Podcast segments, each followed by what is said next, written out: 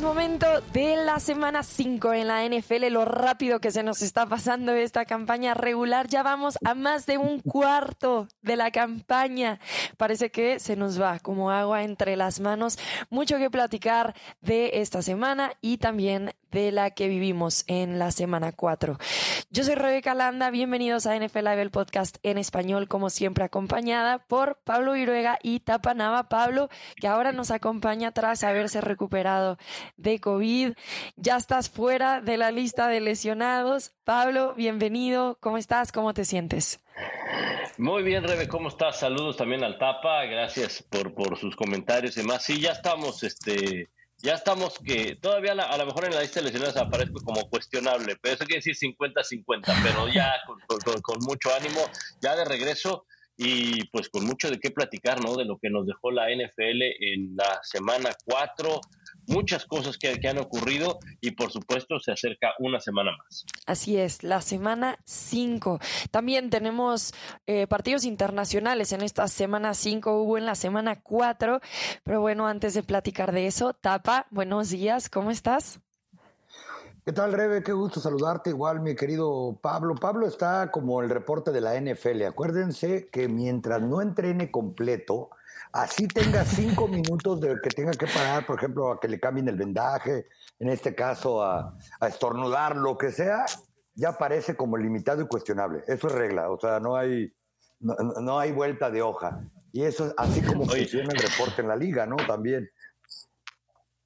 con la diferencia, con la diferencia que a mí no me dieron papos nuevos como a Dak Prescott aquella vez, ¿no? Que por, por usar tenis nuevos eh, no le quedaron, salió, salió del terreno de, la práctica y, apareció como limitado, ¿te acuerdas? Sí, exacto. Siempre y cuando no, no entrenes completo vas a seguir limitado, mi querido Pablito. Pero qué gusto tenerte de regreso. Y como bien dicen, ya estamos empezando la semana 5 el jueves para aquellos que estén oyendo el podcast y reitero, con el gusto de hablar de NFL como cada semana. Bueno, el día de hoy inicia, que es jueves, el día de hoy inicia esta semana 5 con el partido entre los Broncos de Denver y los Indianapolis Colts. Así que ese partido es uno para ver siempre en horario estelar, ¿no? Eh, a ver, tal vez este partido parecía más interesante cuando se hizo el calendario por cómo se dieron las cosas con los corebacks.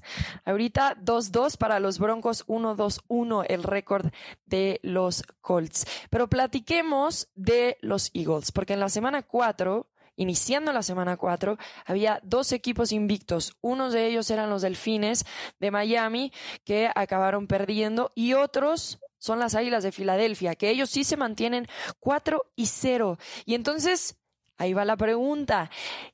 ¿Este invicto es una casualidad o los Eagles son de verdad. ¿Y qué significa también ser de verdad para ustedes? Ser de verdad es que son un buen equipo, ser de verdad es que van a llegar a la postemporada, ser de verdad es que podemos imaginarlos en un Super Bowl. También, ¿qué es ser de verdad? Así que Pablo, los Eagles, ¿son de verdad o es una simple casualidad que están 4 y 0? No, yo creo que para mí sí es una realidad este equipo. Eh, al inicio de la campaña mencionábamos que era el favorito para llevarse la división este y al menos yo así lo, lo, mantengo, aunque Dallas ha jugado muy bien en las últimas semanas. Pero lo que nos ha mostrado Filadelfia yo creo que ha sobrepasado, ha pasado las expectativas que teníamos de este equipo. Es un conjunto que corre muy bien el balón, que Jalen Hurts está jugando a un altísimo nivel y su defensiva, su defensiva es de gran calidad. Si bien es cierto que sus rivales pues en el pasado nos han dejado, pasado reciente, nos han dejado ciertas dudas con respecto a que si son competitivos o no. Le ganaron en la primera semana a Detroit, aunque permitieron 35 puntos. Le ganaron a Minnesota, que ese partido fue un eh, lunes por la noche, si no mal recuerdo, donde se vieron bastante, bastante bien y limitaron por completo el ataque de, Minnesota, específicamente a Justin Jefferson. Y luego le ganan a los Commanders, que hoy en día pues cualquier equipo le puede ganar. y los Jaguars, que si bien es cierto, los Jaguars tenemos la idea de que es un equipo malo, de que es un equipo que no ha, dado buenos resultados en los últimos años, eh, pero es un conjunto que tiene mucho talento y, es un gran equipo. Yo creo que Filadelfia sí es una realidad, es un equipo que puede eh, pelear en su división sin lugar a dudas, y para mí yo los pongo entre los cinco mejores que hay en la conferencia nacional. De ahí a que puedan ganar un Super Bowl, yo creo que es todavía eh, muy temprano porque en la conferencia nacional ha habido irregularidad en todos los equipos. Pero si hablamos de cuál ha sido el más regular, yo creo que debe de ser el, conjunto de, de, Filadelfia. Ya vendrá la postemporada, ya vendrán los partidos decisivos, los partidos importantes, donde ahí sí te inclinas y volteas a ver a Green Bay, a Tampa Bay, incluso hasta San Francisco con experiencia de postemporada y a lo mejor a Filadelfia no los pones en esa primera lista, pero después de cuatro semanas, yo sí creo que Filadelfia es un equipo de real, no, no es una obra de la casualidad. Bueno, Pablo, ya hablabas de su calendario. Tienen a los Cardinals, después a los Cowboys, que tapa ahorita, por favor, danos tu opinión. Los Steelers, que ya tienen a Kenny Pickett como coreback, luego los Tejanos de Houston, ahí a Commanders, Colts. Creo que hasta la semana del 27 de noviembre, que es que se encuentran a los Packers, ahí puede empezar su racha más difícil, que es contra los Titans, los Giants. Este equipo fácilmente puede llegar a tener marca 10 y 0 eh, pero tampoco hay que dejarnos llevar completamente por eso. Recordemos que la temporada pasada los Cardinals tuvieron marca 11 y 0 y no les fue tan bien en la postemporada. Así que todavía mucho que aprender sobre los Eagles. ¿Dónde los ves tú, Tapa? ¿Te parecen de verdad? ¿Y qué significa para ti que sean de verdad? Sí, pero por supuesto, Rebe, que son reales, son verdaderos. Este equipo, cuando un equipo en la NFL tiene balance, y podría competir y trascender en la postemporada, yo creo que eso significa que son, son reales. ¿A qué me refiero? Tú lo acabas de mencionar. Este es el calendario de la NFL. A todos les pagan por jugar y eso es lo que les tocó en la rotación. No es que digan que hubo mano negra, nada. Lo que les, rotación, les tocó en la rotación para la cual hay una ecuación perfectamente hecha y es la liga más exitosa del mundo. Si estamos diciendo que este equipo tiene posibilidades de llegar Quizá, quizá, porque Any Given Sunday en la NFL cualquiera puede ganarle a cualquiera y esa es la belleza de esta liga. Pero pudiera llegar o aspiran a llegar a la semana 10 invictos, es que son reales. ¿A qué me refiero? E, este equipo del lado ofensivo está en las cinco entre los cinco mejores estadísticamente en cualquier departamento, en yardas totales producidas, yardas totales por pase, yardas por carrera y puntos anotados. Eso es una realidad.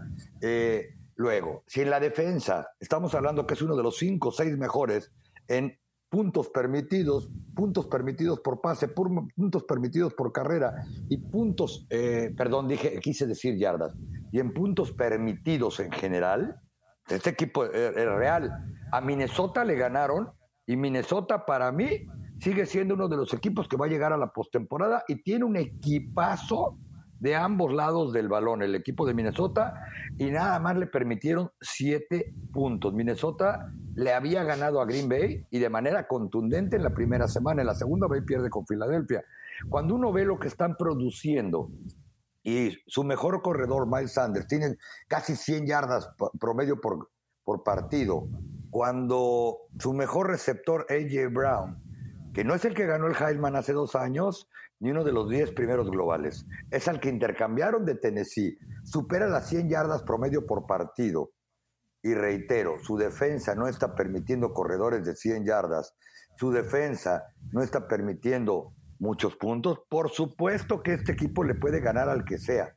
Ayer oí un comentario de un colega muy, muy respetado que tiene años como columnista, que decía, habrá que voltear a ver a Filadelfia porque si uno ve lo que hay en las demás divisiones, yo sí los pongo entre probablemente los tres mejores de la conferencia nacional. Y eso es ser un equipo real y eso le puede alcanzar para llegar al Super Bowl. Ya ganarlo o no ganarlo, pues ya vieron lo que le pasó a Kansas City contra Tampa, ¿no? Apenas hace un par de temporadas. Sí. Bueno, a ver, de que se ven muy bien, se ven muy bien. Eh, a ver, estamos hablando de, ya lo mencionaban, AJ Brown le abrió todas las posibilidades. Tienes a Devonta Smith, tienes a Quest Watkins, pero creo que también lo importante aquí es Jalen Hurts, el carácter que ha demostrado. Este es un jugador que puede ser la cara de una franquicia por muchos años. El otro día yo lo estaba viendo en la tele y yo decía, este jugador es mucho más joven de lo que parece. Y parece un jugador maduro, listo, preparado para liderar a este equipo. Han estado en momentos incómodos, ha sabido sacarlos adelante. Creo que este es un equipo que tiene muchísimo. Les quiero nada más hablar de los premios que han ganado esta semana los Eagles, esta temporada los Eagles, porque han ganado un premio cada semana y hablamos mucho también de Jalen Hurts, pero vean los premios que tiene eh, y, las estrellas que tiene en la defensa, lo bien que esta defensa está jugando. La semana uno, el jugador de la, de la nacional en equipos especiales fue Sec McPherson. Después en la semana 2, el jugador defensivo de la semana de la nacional, Darius Slay. De la semana 3, Brandon Graham. Jugador del mes ofensivo, Jalen Hurts. La semana 4, jugador defensivo de la semana, Jason Reddick. O sea, este equipo tiene a esos que mencionábamos, ¿no? AJ Brown, Devon Smith, Watkins, eh, a la cerrada, Dallas Goder, pero después tiene a estos jugadores en la defensa que están ganando jugador defensivo de la conferencia cada semana. Y no es el mismo nombre que se está repitiendo. No estamos hablando de Micah Parsons, Micah Parsons, Micah Parsons. Estamos hablando de cada uno que es diferente. Esto habla del talento que está teniendo este equipo. Creo que vamos a ponerlos realmente a prueba cuando avance un poquito más, cuando lleguen a la postemporada, pero con la información que tenemos, creo que estos Eagles sin duda son de verdad. ¿Querías decir algo más, Tapa? Sí, Rebe. Lo único que habría que ver con de Jalen, de Jalen Hurt, de quien estoy completamente convencido que es un buen coreback, todavía no me queda claro si es un coreback eh, calibre jugador del mes o calibre pro bowler o ser considerado un coreback en realidad franquicia, pero de que es un buen coreback, puede hacerlo, ha manejado bien el camión, cuando enfrente a una defensiva de, de, verdad en parapresión al coreback. Y te lo dije la semana pasada, me lo preguntaste, se me olvidó de responderte. La semana que entra los Cowboys le van a ganar a Jalen Hurts a los Philadelphia Eagles. ¿Por qué? Por la defensa. Mira, va a ser un partidazo ese. que mencionaste tres veces seguidas. Sí, exacto, exacto. Exacto. Bueno, se van a enfrentar justo a una buena defensa ya pronto, así que tendremos eh, respuesta a esa pregunta que también va a manejar esto Jalen Hurts. Ahora vamos a hablar, porque en realidad los Jaguars de Jacksonville tienen una buena defensa. Venimos hablando de que parecen ser de verdad y le ganaron 29-21. Estaban 14-0, me parece, abajo contra los Jaguares de Jacksonville y acabaron regresando. Entonces, también puede ser que ya tengamos alguna señal de cómo funcionan ante una buena defensa. No voy a comparar esa defensa todavía con la de los Cowboys, pero parece ser una buena defensa por lo que hemos visto a lo largo de esta temporada. Sí, eh, Perdón, Pablo. No yo, no, yo creo que este, eh, definitivamente, o sea, no, no, no, hay, no hay punto de comparación y son mejor eh, los Jaguars que otros años, eso definitivamente. En el tema de, de Jalen Hurts, a mí me llama mucho la atención cómo este chico se ha logrado sobreponer a muchas adversidades. ¿no? Él, no solamente en el fútbol americano colegial, él fue el que tuvo que irse a la banca por Tua Tagovailoa, aguantó un año siendo suplente en Alabama, se fue a Oklahoma, y bajo la misma presión de, de, Alabama, porque pues el coreback que está en Alabama tiene que poner ese equipo en la final y ser campeón nacional. no sirve de nada terminar invicto una temporada, no sirve de nada ser campeón de la conferencia, no sirve de nada llegar a una final si no eres campeón nacional. Ese es el estándar de Nick Saban y es el estándar de Alabama cada año. Y bajo ese estándar y bajo esa presión estaba Jalen Hurts. Y cuando se va a Oklahoma no es que, bueno, pues me voy a Oklahoma como para pues para terminar mi elegibilidad. Y, no, el estándar era el mismo porque Oklahoma venía de ser semifinalista año con año y lo logró hacer. Y, algo y vino a reemplazar a dos ganadores del Heisman y primeras elecciones globales de la NFL, Baker Mayfield y Kyler Murray. Correcto, correcto. Y la historia fue muy parecida en la NFL. Él llega a un equipo donde el entrenador tenía a su coreback que era Carson Wentz, ya después supimos que había diferencias y demás, pero, o sea, no se puede olvidar que Carson Wentz con, con eh, eh, eh, Doc Peterson fueron campeones de la NFL, si bien es cierto fue Nick Foles el que acabó siendo el titular por la lesión de Carson Wentz, pero hay que recordar cómo cómo tiene que entrar Jalen Hurts a la titularidad por una presión eh, constante de que las cosas no funcionaban con, con Carson Wentz y cuando lo mete como titular no estaba de todo convencido, después lo que hizo al final de la temporada de Peterson, que fue lo que le acabó costando el puesto, sacando a Jalen Hurts en ese partido que ya era intrascendente, en fin, eh, había mucho ruido alrededor de, de Jalen Hurts. Y este año con un nuevo entrenador, perdón, desde la campaña anterior con un nuevo entrenador, se logró meter a la postemporada. Entonces es un equipo partiendo del propio Jalen Hurts, que es un equipo muy maduro, creo yo. O sea, tú ves a Jalen Hurts y dices, es un chico que está eh, apenas en su tercer año de NFL y, o segundo año y sigue eh, y, actúa como un, un, tipo experimentado con liderazgo, con madurez y eso es lo que quieres ver en un, en un coreback. ¿no? Así es. Por eso hablaba de que este jugador parece tener este semblante de mucho mayor edad de la que realmente tiene. Por eso que tú estás diciendo, hay unos intangibles aquí de Jalen Hurts que no son fáciles de explicar, pero que sin duda alguna están ahí, los estamos viendo. Decía, esta es la cara de una franquicia.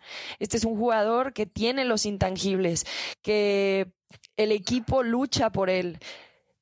Entonces, creo que ese también es algo importante a considerar eh, en, cuando hablamos de la calidad de las Águilas de Filadelfia. Y bien dices, viene, fue drafteado en 2020, o sea, lo que va a poder hacer Jalen Hurts en una carrera, esperemos que siga avanzando positivamente. Tapa, sí. Sí, la verdad es que creo que es temprano ahí sí. Es más, es más, es menos complicado ahorita pensar si los Eagles van a competir realmente o no lo van a hacer, que ver para dónde va Jalen Hurts. La temporada pasada fue una temporada de coreback de mediana tabla, vamos a decirlo, vamos a decirlo así. Es un coreback que, que realmente está en su segunda temporada como titular. Eh, ni siquiera él mismo lo sabe, ni siquiera ha hablado de contratos, ni de muchas cosas, eh, de que debe traer todos los fundamentos sabidos y por haber, lo decía Pablo, ¿no? Jugó para Alabama y jugó para Oklahoma, y en ambos equipos fue contendiente a campeonato nacional y a trofeo Heisman. Eh, él llegó a reemplazar una, una franquicia perdón, a una universidad donde lo decía, los dos corebacks anteriores fueron primera selección global. Y Lincoln Riley, el que era su head coach, es un gurú de los corebacks, ahora está con los troyanos del sur de California y vemos lo que está haciendo allá. El papá de Jalen Hurt es uno de los eh, entrenadores más caros que hay en los Estados Unidos para eh, preparar corebacks de manera privada. Son de los que los grandes millonarios vuelan en avión privado para que sus hijos los entrenen. Es decir, Jalen Hurt se ha preparado para estar donde está pero habrá que ver si sus cualidades físico-atléticas y mentales como coreback le dan para todavía falta mucho. Eh, y con respecto a los Eagles, rápidamente, ayer me llamó mucho la atención que eh, varios analistas de muy buen nivel de NFL ya se estaban cuestionando si la división este, donde mandan los Eagles, eh, hoy es la división más fuerte de la conferencia nacional, porque hace tiempo decíamos, ¿no? Que se les quedó la fama porque ni por mucho son la más débil porque para eso está la división sur de ambas conferencias. Pero cuando ve uno el récord de los Eagles invictos y de dos equipos que solamente han perdido un, partido, bueno, pues salvo los Commanders, sí es para ponerse ya a pensar si realmente los Eagles están mandando en una división que bien podría estar considerada hasta ahorita y, y después de un mes de temporada, probablemente una de las más fuertes que hay en toda la NFL. Sí, sin duda creo que esa, esa ha sido una de las sorpresas de esta temporada, Tapa, que lo que decíamos, no consideramos a nadie de esa división para llegar a postemporada más que un solo equipo y ahora podemos cuestionarnos como en realidad solo un solo equipo. A ver, los Cowboys están ganando con su segundo coreback. Cooper Rush ya tiene marca 4 y 0 como titular, lo está haciendo sin Dak Prescott. Está ganando buenos partidos además como visitante. Después tienes a Jalen Hurts, marca 4 y 0, los Giants han perdido uno, los Commanders, ya lo mencionabas, pero sí, sin duda, este, esta división creo que a todos o a la mayoría sorprendió porque no se esperaba que viéramos tan buena calidad de equipos o que los récords fueran tan positivos hasta este momento. Hablemos entonces de los Giants, porque los Giants tienen esta marca que ya mencionábamos, y están como número uno de la liga en este momento en juego terrestre. Saquon Barkley ha recuperado ese standing que tenía como uno de los mejores jugadores de la NFL cuando se trata de correr el balón. Después de cuatro partidos lidera con 463 yardas. Ahora es importante mencionar esto y quiero que lo consideren cuando me respondan la pregunta. Esas son cuatro yardas más que Nick Chubb de los Browns. 50, 570 eh, yardas desde el scrimmage son para Barkley. Ahí sí la diferencia con Chubb es bastante más, 74 yardas. Así que la pregunta es, ¿los Giants son el mejor equipo terrestre de la NFL? ¿Tiene a los mejores corredores? ¿Tapa? No, pero ni cercano. De e, ese liderazgo de, en estadísticas, una primero habrá que ver cuánto dura Saquon Barkley, con todo respeto y toco madera, porque la verdad hace un jugadorazo cuando está sano. Alguna vez un head coach me dijo, el mejor jugador es el que está en el campo, no, el que está en la lista de lastimados, ¿no? Luego, de, de, esas yardas, de las 770 yardas por carrera que tiene el equipo de los Giants, tú no puedes pensar que tu equipo es el mejor equipo por la carrera cuando 200 vienen del coreback. Eh, o sea, ahí hay una disfuncionalidad por completo, ¿no? Yo pondría por arriba de ellos eh, aunque quizá estadísticamente no lo demuestren en este momento, cuando apenas estamos, reitero, llegando a la cuarta parte o superando la cuarta parte de la, de la temporada, por la profundidad de corredores, por la historia reciente y por lo que el potencial y que no necesitan que su coreback esté corriendo eso, por ejemplo, los Cleveland Browns, ¿no? Que tienen dos corredores de primerísimo nivel, pondría Filadelfia, que no ha necesitado que Jalen Hurts corra 200 yardas, eh, pondría a los Green Bay Packers, a los que por cierto van a enfrentar, y eso va a ser también un muy buen termómetro para ver dónde andan los Giants, no solo en ataque terrestre, sino en absolutamente todo, en Londres, en el segundo partido internacional en el estadio de los Tottenham Spurs de la Liga Premier Inglesa. Es decir, eh, esa cantidad de yardas en general que tienen los Giants es muy, muy inflada por lo que ha tenido que hacer, porque no puede pasar su coreback Daniel Jones. Y por otro lado, pues para evaluar eso habrá que ver hasta dónde les, alcanza con Saquon Barkley. Sí, yo, yo, estoy de acuerdo en, ese sentido. O sea, las estadísticas nos pueden indicar una cosa, pero no son la realidad. Y creo que hay otros, eh, la realidad absoluta. Y yo creo que hay otros equipos que tienen hablando de corredores, corredores como tal, muchos mejores elementos que el equipo de los Giants. Si vemos las estadísticas, Matt Breida es el segundo mejor corredor fuera de Daniel Jones y tiene 10 acarreos para 41 yardas nada más. O sea, son el mayor descargue de yardas los tiene Senquin Barkley. Desde luego que pues así, así debe de ser.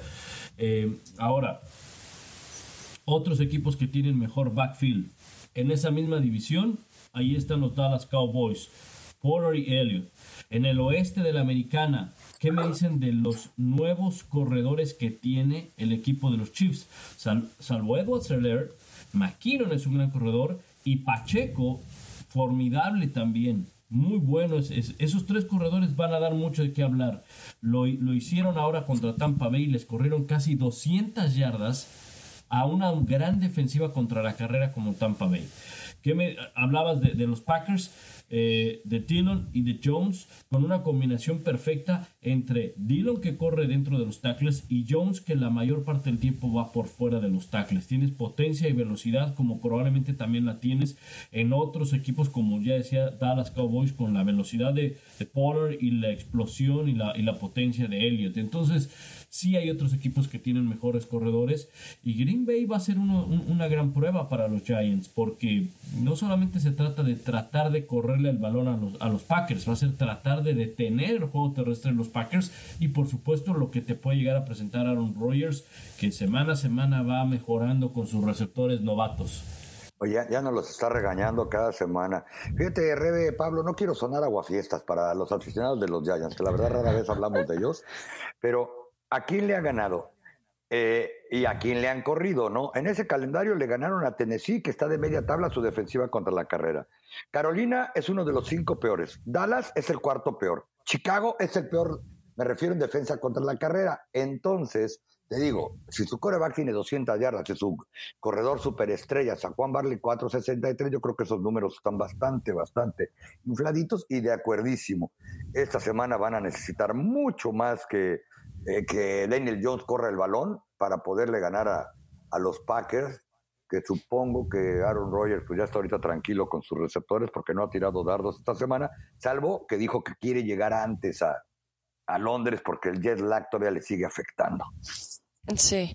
Bueno, a ver, creo que también, y no los mencionaron, tenemos que hablar de los Browns, porque después de los Giants siguen en esa lista de el equipo que mejor está jugando por tierra, más yardas están consiguiendo por partido, y ellos sí tienen a dos. No estamos hablando de que la mitad de estas yardas o algunas de estas yardas están prácticamente saliendo de un coreback, como en el caso de Daniel Jones, sino que aquí tenemos a un Nick Chubb, a un Kareem Hunt que mueven el balón para los Browns y que eh, prácticamente han mantenido a esta ofensiva a flote en lo que regresa Deshaun Watson. Así que, ¿qué podemos decir de los Browns? ¿Es justo considerarlos también dentro de esa lista o no? Sí, Rebe, yo te lo comentaba al principio, que yo los pondría incluso como la mejor este, ataque terrestre que hay en la liga. ¿Por qué? Porque lo han hecho incluso de manera histórica. Son dos corredores de calibre Pro Bowl. Que a nadie se le olvide por qué Karim Hunt está ahí y por qué Kansas City pues ha carecido, hasta parece que por fin este año está tratando de acomodarse, de un corredor realmente explosivo y de, buen, de buena talla. Karim Hunt era un corredor Pro Bowler jovencito con Kansas City que fue acusado de violencia doméstica. Ese mismo día lo corrió Clark Hunt, el dueño de los Chiefs, llegó a los Browns, a los Browns este, los criticaron por todos lados y pasó lo que decía también otro head coach, ¿no? Que ganar cura todos los males. A todo el mundo ya se le ha olvidado que este muchacho llegó a los Browns porque estaba suspendido de la liga ocho semanas, porque los Chiefs lo habían, lo habían cortado, pero que es un corredor calibre Pro Bowl. Esperemos que haya aprendido la lección porque todos merecen una segunda oportunidad. Y Nick Shaw fue precisamente corredor de ese equipo campeón nacional que enfrentó, que enfrentó y perdió en los últimos segundos contra Alabama en el eh, de Tua Taigo Bailoa y que es un muchacho que le puede correr al que sea, que muchos consideraban que podía ser una eh, dentro de los cinco primeras selecciones globales de su generación y que Cleveland tiene una línea ofensiva que da miedo. Por eso es que hace un año se le consideraba, o hace dos, eh, el mejor equipo hombre por hombre que había la ofensiva en la NFL. ¿Quién falló? Baker Mayfield. ¿Quién sacó a flote a Baker Mayfield en los momentos importantes? El ataque terrestre de, de los Cleveland Browns. Y bueno, Chubb estaba promediando 100 yardas por partido en más bien consiguió eso en tres de los cuatro partidos de esta temporada. Yo también creo, ahora les toca enfrentarse a unos Chargers esta semana que van a ser un reto para los Chargers, especialmente en el juego terrestre. Y empecemos a hablar de los partidos de esta semana, porque tenemos grandes partidos, uno de ellos ya lo mencionábamos, Giants contra Packers, va a ser justamente en Londres como el segundo de la serie internacional. Eso significa que estamos cada vez más cerca de que la serie internacional también llegue a México.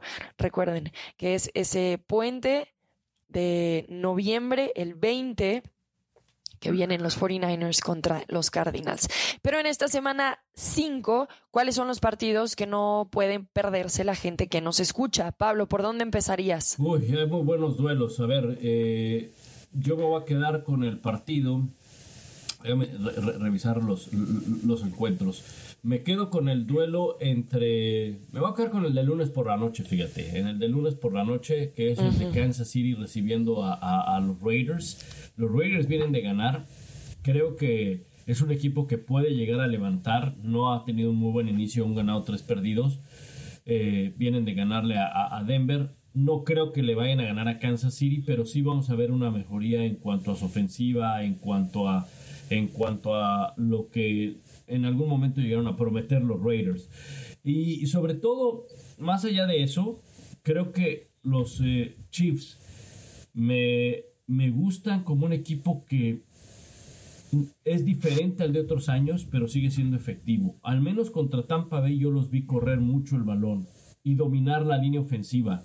La línea ofensiva dominó por completo a Tampa Bay. Y es algo que no habíamos visto en otros años de, de los Chiefs. Seguirá siendo un equipo que esté orientado a lanzar el balón, definitivamente, porque ahí está Patrick Mahomes, pero también dentro de ese esquema para lanzar el balón ha cambiado su manera de, jugar. Ya no tienen estos pases largos o no, los, o, no los buscan tan seguido por la ausencia, obviamente, de Tyreek Hill pero van con muchos pases cortos, involucran a muchos jugadores en, ese, en esa repartición de, del balón vía aérea y el juego terrestre, insisto, a mí me encanta ver cómo un equipo empieza a dominar con juego terrestre y no necesariamente lo tienen que hacer con un solo corredor. Hace un momento hablaba de los tres corredores que tienen y de lo bien que le funcionaron a Tampa Bay. Así que eh, por eso es que me, me, llama la atención este duelo, además de que pues es un duelo divisional, es un duelo con mucha rivalidad y con mucha historia. Sí, con unos Raiders que están tratando de recuperar algo de lo perdido previo a la semana pasada cuando vencieron a los Broncos, pero eran el único equipo con tres derrotas. Había algunos empates por ahí, pero tres derrotas y eso podría haber significado para ellos ya prácticamente dar por perdida la temporada. Este partido es sumamente importante para los Raiders que van a tratar de mantener esas buenas sensaciones ante los Broncos. Eh, para llevarse un importante duelo divisional. Tapa, ¿tú qué partido verías? No, sin duda, los Cowboys visitando Los Ángeles Rams, por muchas razones. Creo que si esto de esto hubiéramos platicado hace tres semanas, hubiera dicho, ¿cómo que quieres ver ese juego? Se lo van a parar en el segundo cuarto y van a voltear al revés a los Cowboys, ¿no? Pues este equipo de los Rams, óiganlo bien, no tiene ofensiva, su ofensiva es inexistente. Eh, fuera de las 42 recepciones que tiene Cooper Cup, no hay absolutamente nadie más que atrape el balón ahí. Allen Robinson, el refuerzo, la gente libre que contrataron y con buen billete, llegando de Chicago, tiene 92 yardas en el primer mes de temporada. ¿Y contra quién van a jugar? Bueno, a Matthew Stafford, ustedes saben, más tarde en levantarse de una captura, de un golpe, que, en que le vuelven a caer encima. Bueno, pues van a enfrentar a la defensa que más presión tiene, de acuerdo a todas las estadísticas, eh, como se dice, analíticas de la NFL, que más presión mete al coreback, que son los Dallas Cowboys. Van a enfrentar al equipo con la segunda mayor cantidad de capturas que hay, al equipo que le ha permitido a su ofensiva anotarlo justito, pero eh, que no permite ni siquiera 20 puntos en lo que va de la temporada a un solo rival. ¿Y por qué los quiero ver? Porque la, la ofensiva, como sé que está arrancando lenta del campeón de la NFL, tiene un coreback que es vertical en serio. Los Cowboys no han enfrentado a un coreback como Matthew Stafford. No han enfrentado a un receptor, creo yo, como Cooper Cup en el momento que vive, a pesar de que en el partido inaugural se enfrentaron a Mike Evans. Eh, Chris Godwin salió lastimado en las primeras de cambio. Y Chris, Mike Evans, que tenía dolores en la pantorrilla ese día, y Julio Jones hicieron pedazos a la secundaria de Dallas, que está jugando mucho mejor que lo que jugaron contra Tampa Bay. Trevon Dix, sin duda, hoy es uno de los dos o tres mejores esquineros que hay. Eh, en cuanto a recuperación, cuando lo rebasaron o, o, cuando tiene más de una yarda de ventana, porque el tipo es un superatleta, ¿no? Pegó un brinco de casi dos yardas para evitar el que hubiera sido el touchdown del empate de los Washington Commanders. Y del lado contrario, rápidamente quiero ver a Cooper Rush, a esa línea ofensiva parchada por todos lados, enfrentando una defensiva de verdad encabezada por Aaron Donald.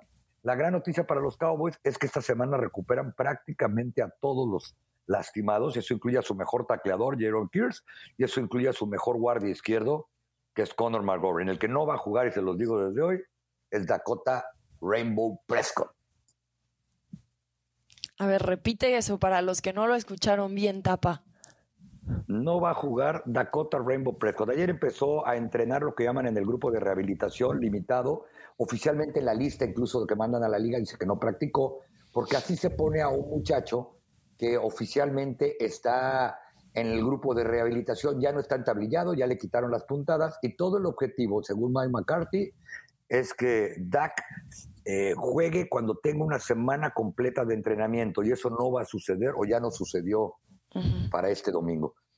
Bueno, y Jerry Jones dijo todavía que le cuesta agarrar bien el balón con fuerza, así que evidentemente esa, ese mejor escenario, que era que volviera en cuatro semanas, no será posible. No significa que está retrasado, sino que era parte del progreso que se requería. Incluso aquí lo hablamos, ¿no? Cuatro semanas parecía muy poco, parece más real algo así como seis, que por el momento... Eh, parece que pinta de aquel lado. sí, Pablo. perdón, y creo que eh, hasta, hasta no es necesario apresurar el regreso de Dak Prescott.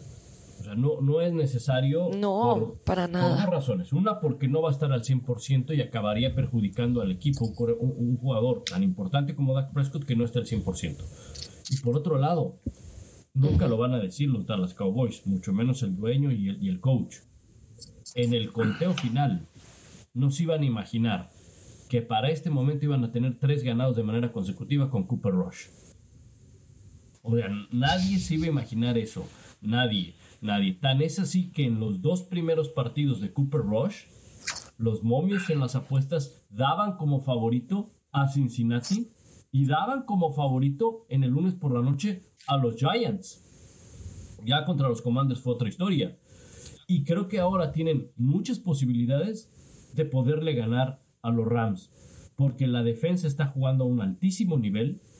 Porque ahora sí como en su momento criticamos a Kellen Moore y al propio Mike, Mike McCarthy han tomado buenas decisiones en el plan de juego puesto para, para Cooper Rush. No es que Cooper Rush sea mejor que Dak Prescott. No es que Cooper Rush haga ver mejor a este equipo. Es que la defensa está jugando a un muy buen nivel en cuanto a sigue robando balones, pero está presionando al quarterback, no está permitiendo tantas yardas. Pero el juego terrestre ha funcionado bien y el esquema de juego de jugadas que tiene Cooper Rush las ha desarrollado. Además de que Cooper Rush ha tomado buenas decisiones. Aún así, de repente ha habido uno que otro pase que no, no, lo ha tirado bien, pero otros los ha lanzado bastante bien. ¿no? no es el mismo plan de juego, no es el mismo libro de jugadas, no es el mismo eh, esquema que le ponen a Dak Prescott que a Cooper Rush. Probablemente después de esto digan, oye, y si le agregamos una de estas jugadas de Cooper Rush a Dak Prescott para limitar un poco los errores, porque obviamente cuando tú tienes a Dak Prescott en el terreno de juego, sabes de las capacidades que puede llegar a tener Dak Prescott y le pones unas jugadas donde sea más vertical el equipo, donde que a lo mejor no se las vas a poner a Cooper Rush. No es que uno sea mejor, no es que uno sea mejor aumenta, que el otro, ¿no? aumenta el nivel de dificultad, digamos, de quién está, dependiendo de quién está dentro del terreno. No, y por otro lado, Pablo lo acaba de decir, ¿eh? este equipo sinceramente aplica la de coreback que no tiene suerte, no puede ser coreback en la NFL, ¿no? Dos intercepciones de eh, la semana pasada que le anulan por castigo a Washington, que se acostumbra a pegarse tiros en el pie solito. Este, contra los Bengals, una intercepción que le anularon y dos pases a las bandas que pudieron ser touchdown, pero en las cuales, hay que decirlo, CD Lamb parecía el mejor defensivo secundario de la historia, que de no ser por él se los interceptan ese pase que le pegó, le batearon en la línea y le cayó en los números a Noah Brown y que de ahí siguió el gol de campo para ganar. Es decir, el muchacho ha estado al filo de la navaja. Ayer él mismo lo decía, que a un coreback suplente, al que sea en la NFL, se supone que le paga para que el día que entre su equipo pueda aspirar a ganar. Dice, y nosotros estamos ganando por nuestra defensa simple y sencillamente. Lo dijo, lo dijo, dice, pero si me han pagado cuatro o cinco años aquí, es para que el día que yo entre por lo menos pueda entregar balones y tratar de minimizar errores. Y eso es lo que está haciendo Cooper Rush. Por eso va a ser muy interesante verlo este fin de semana contra una defensiva real y una defensiva que está con marca de dos ganados, dos perdidos, a pesar de que, reitero, y de manera increíble, este equipo a la ofensiva parece como en esos tochitos que, eh, como te decía, selecciona tu equipo para jugar en la calle, agarrabas al que corría más rápido y vas a ganar, porque el único que tiene números reales de NFL, y creo que son ni siquiera son reales, son 42 recepciones, muchachos. Un, jugador que en 17 partidos tiene 100 recepciones es Pro Bowler. Este en 4 tiene la mitad. Está, está complicado, ¿no? Pues hablando de 4, Cooper Rush tiene marca 4 y 0 cuando se trata de iniciar partidos para los Cowboys, siendo el primer coreback en hacerlo en la historia de los Cowboys. Y sí, es suplente. Así que han hecho las cosas bastante bien los Cowboys. Ese va a ser un partido muy interesante, el que menciona Tapa. Yo me voy a ir con el duelo de los Ravens contra los Bengals. A ver, podría parecer que al principio de la temporada diríamos como que Baltimore Ravens está jugando increíble, tenemos a un Lamar Jackson que es MVP de la liga o pinta para hacerlo.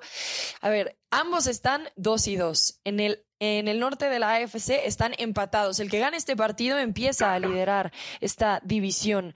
Eh, y vamos a hablar también de que parece ser que los Bengals están recuperando un poquito de lo que eran. Ya protegieron mejor a Joe Burrow la semana pasada.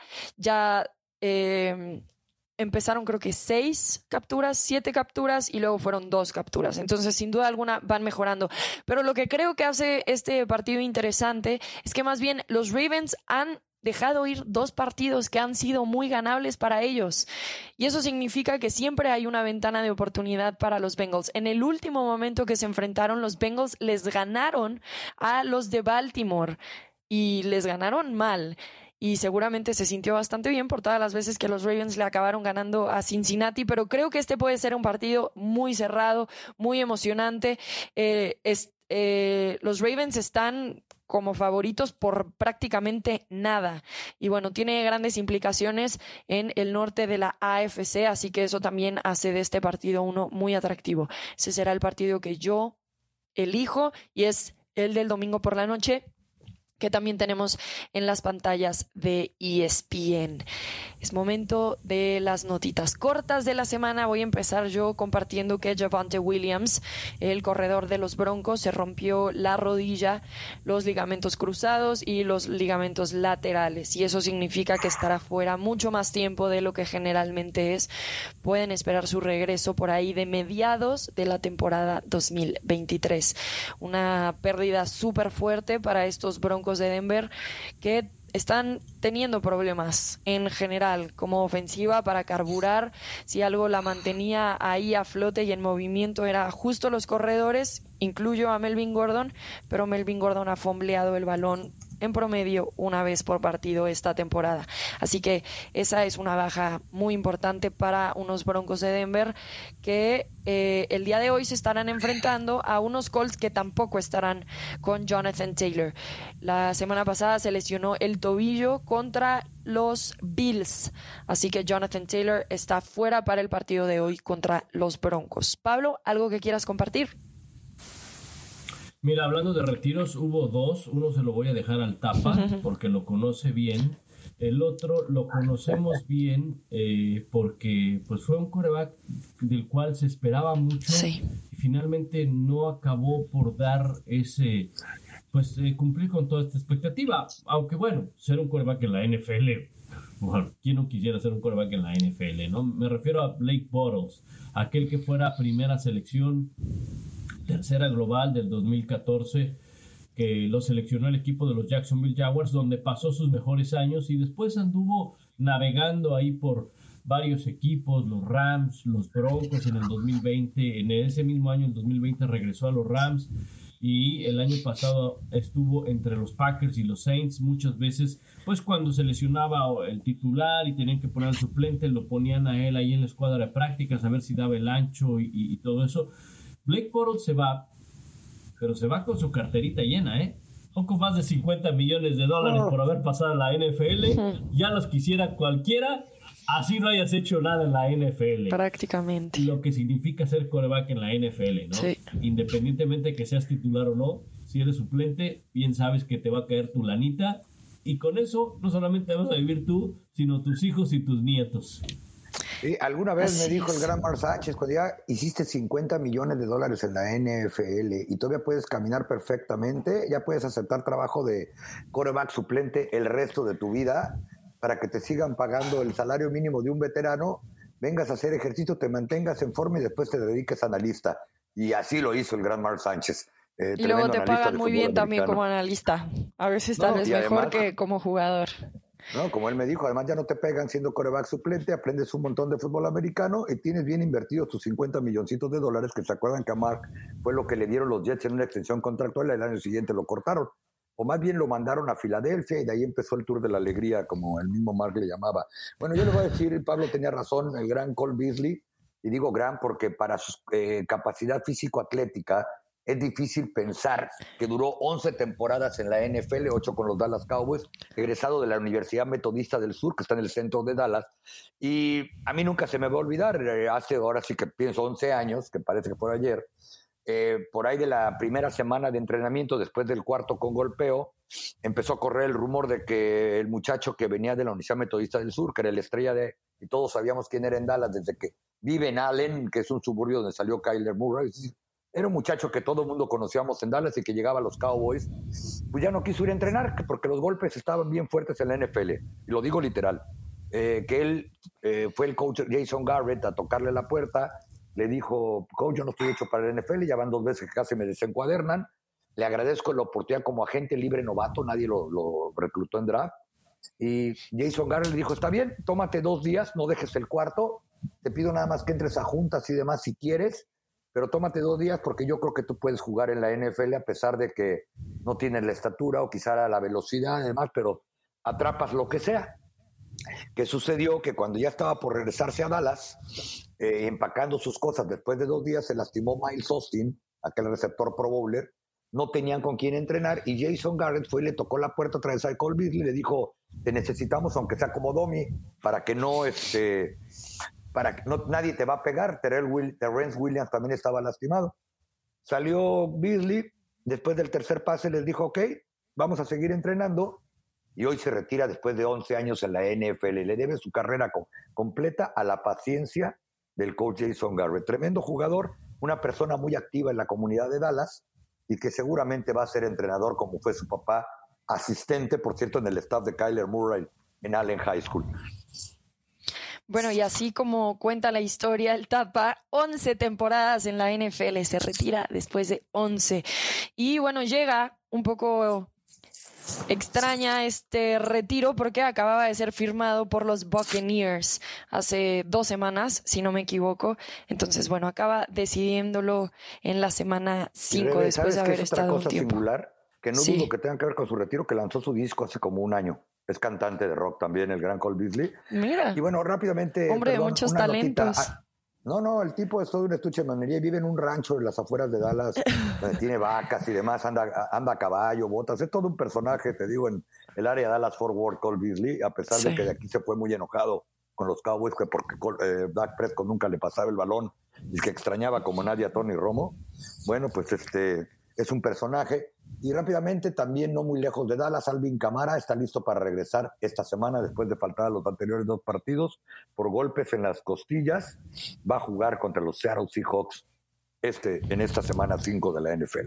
Así es, veremos en qué calidad lo hace. También todavía hay preguntas alrededor de Mac Jones, que tuvo esta lesión en el tobillo, ya tuvo práctica limitada, pero eso se podría, eso podría significar que Bailey Zapp acaba siendo el titular ante los Lions. Zapp es el tercer coreback, porque Brian Hoyer salió lesionado en el partido de la semana pasada. Zapp no lo hizo tan mal, honestamente, eh, pero bueno, también hay que mantener el ojo ahí a ver si Mac Jones acaba sumándose esta semana a el roster de titulares o si acaba siendo el tercer coreback de los Patriotas quien lo hace.